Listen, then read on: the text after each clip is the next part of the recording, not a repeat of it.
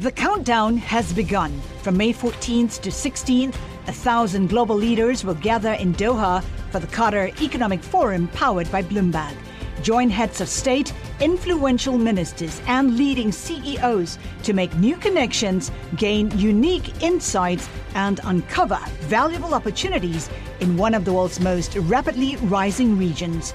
Request your invite for this exclusive event at QatarEconomicForum.com. Le entregamos todo lo que necesita saber para comenzar el día. Esto es Bloomberg Daybreak para los que escuchan en América Latina y el resto del mundo. Buenos días y bienvenido a Daybreak en español. Es 14 de enero de 2022, soy Eduardo Thompson y estas son las noticias principales.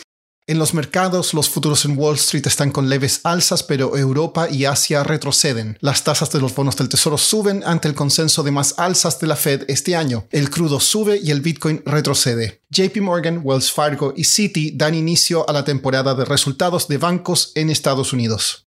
Citigroup informó que venderá sus operaciones de banca de consumo en Indonesia, Malasia, Tailandia y Vietnam a la firma UOB de Singapur por unos 3.600 millones de dólares.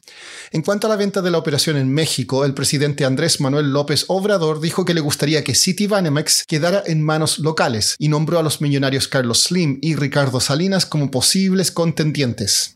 Sobre el coronavirus, un estudio en Sudáfrica reveló que la variante Omicron es incluso menos severa para gente no vacunada. Alemania registró un número récord de casos nuevos por tercer día consecutivo. Las aerolíneas suspendieron servicios a China y Australia canceló por segunda vez la visa del tenista Novak Djokovic por lo que no podrá jugar en ese país.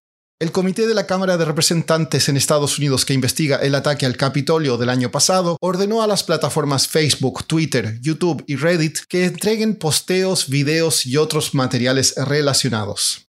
En Estados Unidos hoy se informan las ventas minoristas en diciembre y el consenso es que habrían caído un 0,1%. También se prevé una desaceleración en la producción industrial. En cuanto a datos macro locales, la inflación en Argentina acumuló un alza del 50,9% en 2021. En Perú, el déficit fiscal disminuyó al 2,6% del PIB en 2021 frente al 8,9% en 2020. El efecto climático conocido como la niña podría persistir durante al menos cuatro meses más antes de que comience a desvanecerse. Hay un 57% de posibilidad de que la niña desaparezca en julio. A este fenómeno se le atribuyen sequías en Sudamérica y el clima más templado en el sur de Estados Unidos.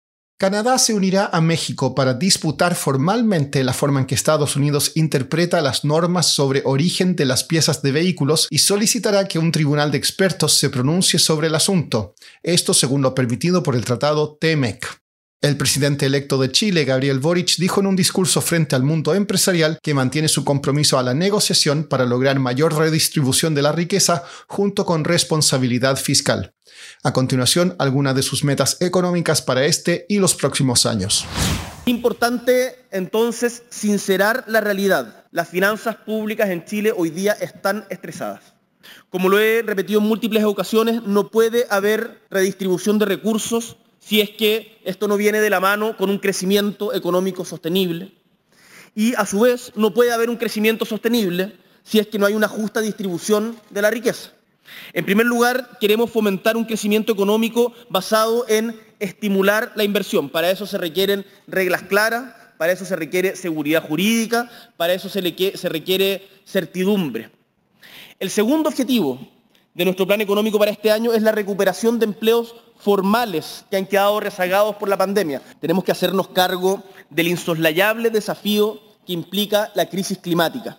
Lo hemos dicho y hoy día lo reitero, vamos a hacer un gobierno ecologista. Sostenibilidad ambiental y sostenibilidad fiscal son dos caras de la misma moneda. Así como no podemos depredar hoy la naturaleza que heredaremos a quienes hoy son niñas y niños, tampoco podemos endeudarnos de manera irresponsable con cargo a la capacidad de gasto de futuras generaciones. Es por esto que vamos a mantener la meta de un déficit estructural en torno a, al casi 4% del PIB que establece la ley de presupuestos de este año.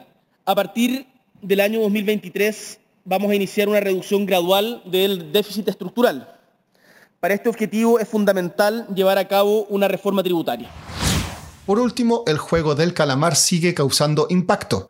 Espectadores de Netflix en países como Indonesia, Tailandia, Colombia y México ahora están devorando otras series sudcoreanas como Kingdom y My Name.